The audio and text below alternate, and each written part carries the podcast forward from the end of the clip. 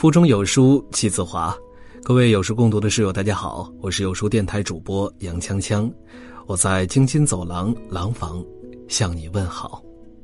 今天为你分享的文章来自于梁书，揭秘疫情灾难下的八大思维谬误，最后一条才是真正的悲哀。现在好消息不断，疫情已经逐渐好转，也许是时候反思一下我们曾经犯过的错误。有书君根据疫情发生的一些事件，罗列了八种我们犯下的谬误。全文可能有点长，花了很多的功夫，希望大家可以认真品读。相信我，看完之后你会更加理解人性，也能更理解人与人最大的区别在于认知这句话的含义。一信使谬误，王小波在《花剌子模信使问题》一文中讲过一个故事。一个叫做花剌子模的中亚古国有一个风俗：凡带来好消息的信使会得到国王的提拔；你若带来了坏消息，国王会把你当成饲料去喂自己养的老虎。那国王蠢吗？他以为除掉传递坏消息的人，就可以避免坏事发生，这不就是一种？掩耳盗铃吗？然而，多数人都是那个愚蠢的国王。你不信吗？请看下面两个词儿：香蕉、呕吐物。相信你看完之后，对香蕉不会有什么好印象了，因为香蕉和呕吐物暂时发生了联系。就算你喜欢吃香蕉，这会儿你也可能会厌恶。这是行为学家诺奖得主卡尼曼做的一个实验。只为了说明人的非理性，卡尼曼认为人类的认知主要靠联想构建。当你和不好的东西沾边时，你会被视为坏东西。所以，为什么不解决问题，只解决提出问题的人？这种现象时有发生，因为这个人就是问题的一部分。这就是信使谬误。无论你人微言轻，还是身处庙堂之高。这都是难以逃避的坑。信使谬误，如果在一个组织里蔓延，结局将是可怕的，因为所有的坏消息都将被截断，只有好消息才能向上传递。高层只会得到一张扭曲的全景图，从而导致决策的滞后与失真，陷入不可自拔的困境。所以，当福布斯的记者询问巴菲特管理秘诀时，他只说了一点。我要求手下所有的执行官不要告诉我好消息，只说坏消息，而且要直截了当。这句话也许就是信使谬误最好的解药。二，过度补偿谬误。你在洗澡的时候有没有这样的经历呢？花洒有点冷，你想调热，可是往往调节过度，水会变得很烫，于是你调回来，结果又变得很凉。几次下来，水温才刚刚好。著名的管理学家彼得·圣吉称这种情况叫做“过度补偿”。他在第五项修炼中提到这个理论，大概意思是，在一个系统中，动作和反馈有时间差，让你觉得付出的动作没有回报，于是更大的付出，最后发现用力过猛，导致更多的悲剧。如果你是一名职场人，应该能理解这种说法。很多企业总在利润和规模之间游走，发现业务上不去，便开始砸费用，全然不顾利润。没多久，业务上去了，可是利润下来了，于是管理者又开始缩减费用，全然不顾业务，折腾来折腾去，最后让整个组织元气大伤。过度补偿谬误，如果出现在一个社会中，那也是相当可怕的。就说这次疫情，前期是信使谬误，到了后期就变成了过度补偿谬误，出现了各种用力过猛的奇葩事。个别事件网上都有，就不说了。说一个普遍点的，消毒水滥用。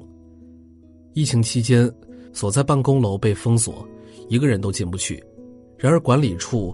却每天对空无一人的大楼喷洒消毒水三次。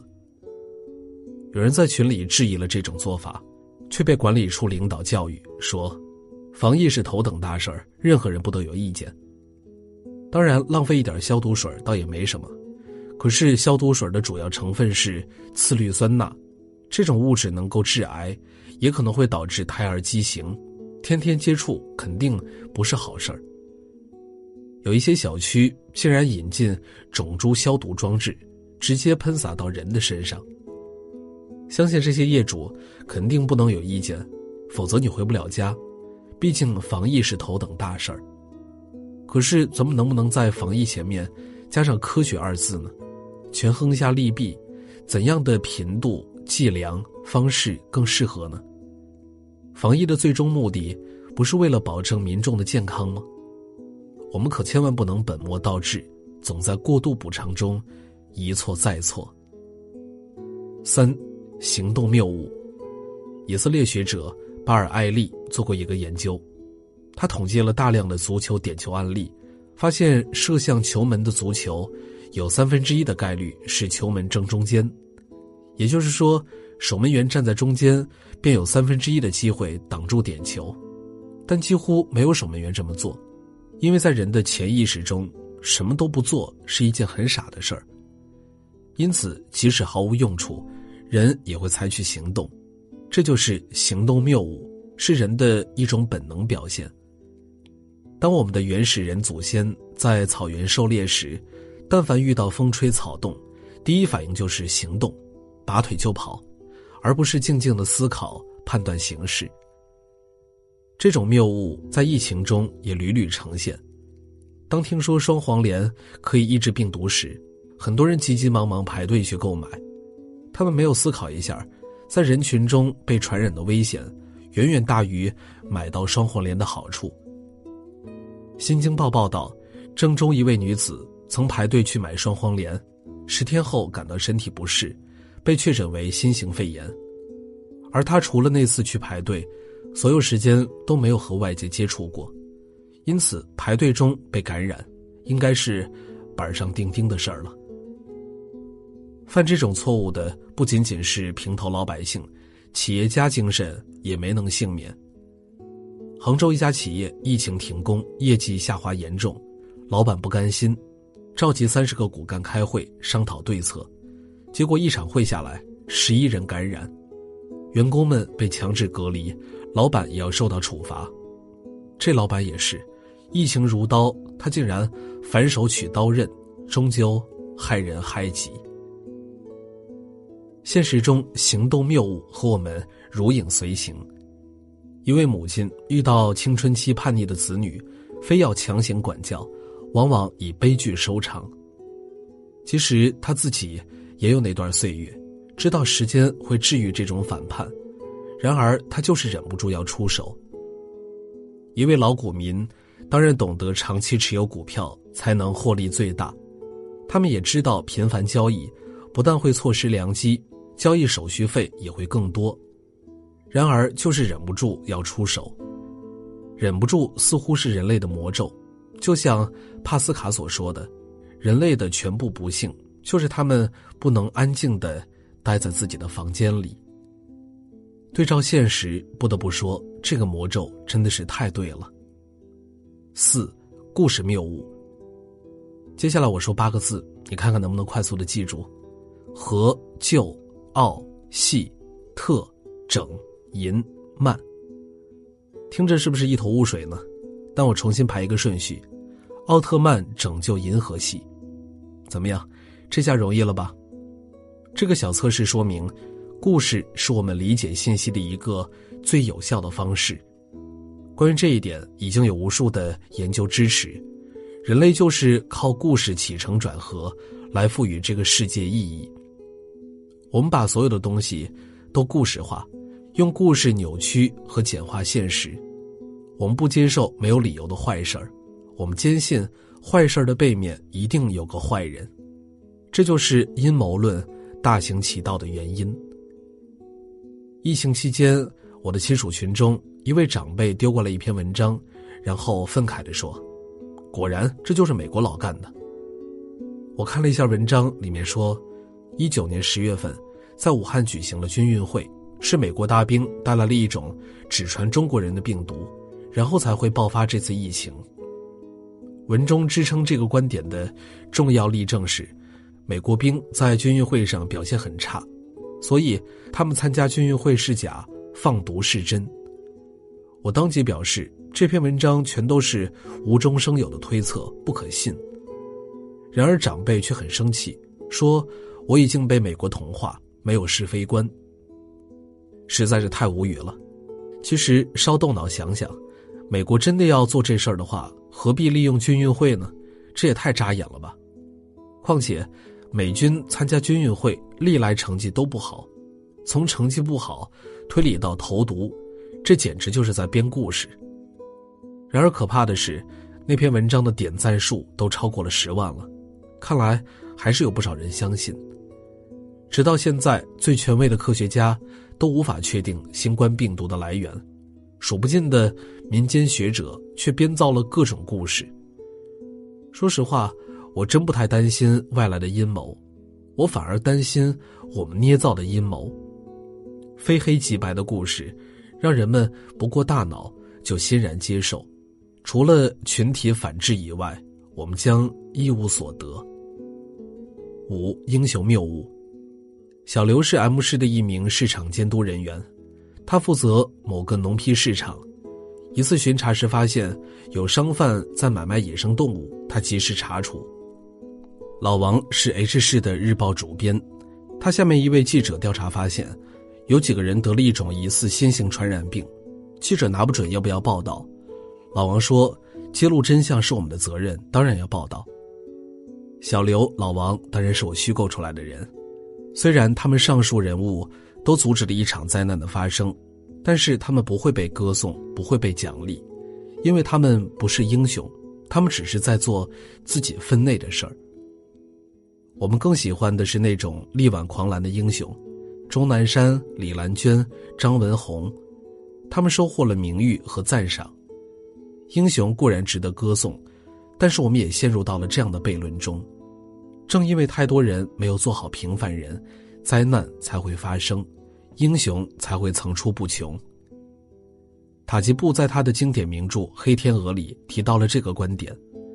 很多人帮助我们避免了灾难，却没有留下任何线索，他们也是英雄，但我们不知道他们的名字，他们也得不到任何奖励。所以，正是这种英雄谬误，让我们敬仰英雄，学习英雄。想着整天做些大事儿，忽视我们本来该做的小事儿。殊不知，有时一个小点的坍塌，就是整个网络的沦陷。而作为一名管理者，更要提防英雄谬误，防火比救火更有意义。就像德鲁克所说：“好的管理有预见，静悄悄，平淡淡，不出英雄。”六破窗谬误。破窗谬误是经济学中的一个常识。一家商店的橱窗被打碎了，老板要花三百块钱买玻璃补上。老板觉得很倒霉。有人说这是好事儿啊，你想想，这三百块给玻璃老板赚了，他可以给工人发工资，工人可以买更多的东西，经济就是这样推动的呀。如果大家的玻璃都不碎，玻璃行业的人不都饿死了吗？所以这是好事儿啊。这种说法猛地一听好像挺有道理的，但仔细一想就会发现问题。如果玻璃不碎，这三百块钱我可以买面包，可以买衣服，可以投资。总之，我的选择有很多，这些都可以推动经济增长。而现在只有一种选择可能，那就是买玻璃。这是一种有限情况下的财富转移，而不是财富增长。所以，玻璃碎了。看起来是坏事儿，实际上就是坏事儿。也如这次的疫情，很多民间学者发话，经济不但不会下滑，还会向好。为此，他们还列出了很多可能崛起的行业：医药行业、电商、线上教育、直播。这就是典型的破窗谬误。确实，有些行业会因为疫情成长，但这是以牺牲更多行业为代价的，比如旅游业。住宿、交通、餐饮、线下培训、健身行业、地产、制造业，几乎所有的实体行业都会受到重创，而很多又是线上行业无法取代的。你可能会说：“管他呢，我只要去向好的行业不就行了吗？只能说你太幼稚了。如果多数行业不行，大家都会跻身于向好的行业，竞争变得惨烈。每个人分到的羹就会迅速减少，你凭什么觉得自己会是幸运儿呢？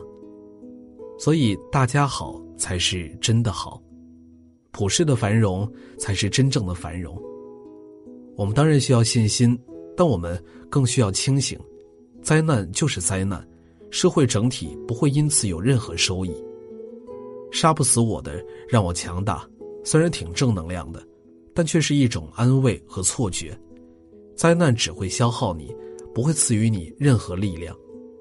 灾难的唯一积极意义就是反思并吸取教训，主动躲开那些想要杀死我们的东西，而不是任由他们一次次找上门来。七。框架谬误，你一定听过这么一个段子：一个人问神父，祷告时可不可以吸烟？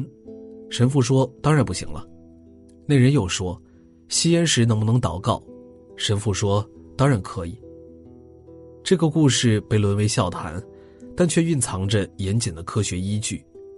著名的行为学家阿斯莫特沃斯基曾做过一个实验：假设有六百人得了一种怪病，有生命危险。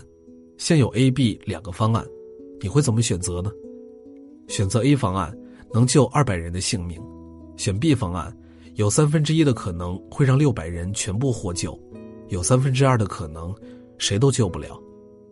多数人都选 A，毕竟我们都偏爱确定性。阿斯莫特沃斯基随后换了一个说法，又换了一波人测试，选择 A 方案会死四百人，选择 B 方案。有三分之一可能零死亡，有三分之二的可能六百人全部死亡。这次发生了逆转，几乎所有人都选择了 B。你看有意思吧？仅仅是因为表达框架不同，就会让人有截然不同的反应。这次疫情中，张文宏医生在一个讲坛中也讲过一个有趣的典故。他说，SARS 的死亡率是百分之十，而流感的死亡率是百分之九，相差不大。可为什么你那么怕 SARS 而不觉得流感有多恐怖呢？一个主要的原因就是，流感这个词儿的命名让人容易理解为流行性感冒和感冒挂钩。其实流感和感冒完全是两回事儿，犹如老虎和爬虫的区别。所以你看，对事物的命名也是表达框架的一部分，会引导人们以不同的方式去理解。因此。你也应该理解为什么很多公司花重金，只为一个产品起个好听的名字。还有，大家吃完饭以后，不要对着老公大喊：“你不能收一下碗吗？”而是说：“亲爱的，如果你能顺手把碗放到水池里，孩子肯定也会学你。相信你们的生活会更加的幸福。”八，你咋不去谬误？这个谬误没有任何科学依据，只是我临时起的。这段时间关于疫情的文章，我会看到很多留言。有时间写，你咋不去一线抗疫呢？你说别人做的不好，你咋不去做呢？相信这篇文章也会收到类似的说法，我称为“你咋不去谬误”。这种谬误逻辑可以抵抗任何负面评价。你说小区保安不负责，那你咋不去做个负责的保安呢？你说快餐不好吃，那你咋不去快餐店做厨师呢？你说老师教的不好，那你咋不去做个好老师呢？如此类比，你大概就知道这种说法的荒诞。每个人都有自己的领域，做好自己的事儿是第一要务。如果大家都这样，很多悲剧就不会上演。与此同时，每个人的本职工作当然还要接受服务对象的监督，这样才能有一个良性的发展。以上就是针对这次疫情。我能联想到的八个谬误了，不希望给你一种站在制高点说教的感觉，因为这些谬误人人都会犯，包括我自己。然而在这里，除了提供给大家新知之外，这也是一种责任，因为这些谬误就是人之本性，与身份、学历、职位毫无关系。就像作家刘瑜所说的：“我们唯一的平等就是无知。”我就想补充一句。视而不见和勇敢面对，是人与人之间最大的差别。好了，今天的文章就给大家分享完了。在这个碎片化的时代，你有多久没有读完一本书了呢？长按扫描文末二维码，在有书公众号菜单免费领取五十二本好书，每天有主播读给你听。我是杨锵锵，我在京津走廊廊坊为你送去问候。喜欢这篇文章，走之前记得在文章末尾给我们的文章点一个再看。我们明天的同一时间，不见不散。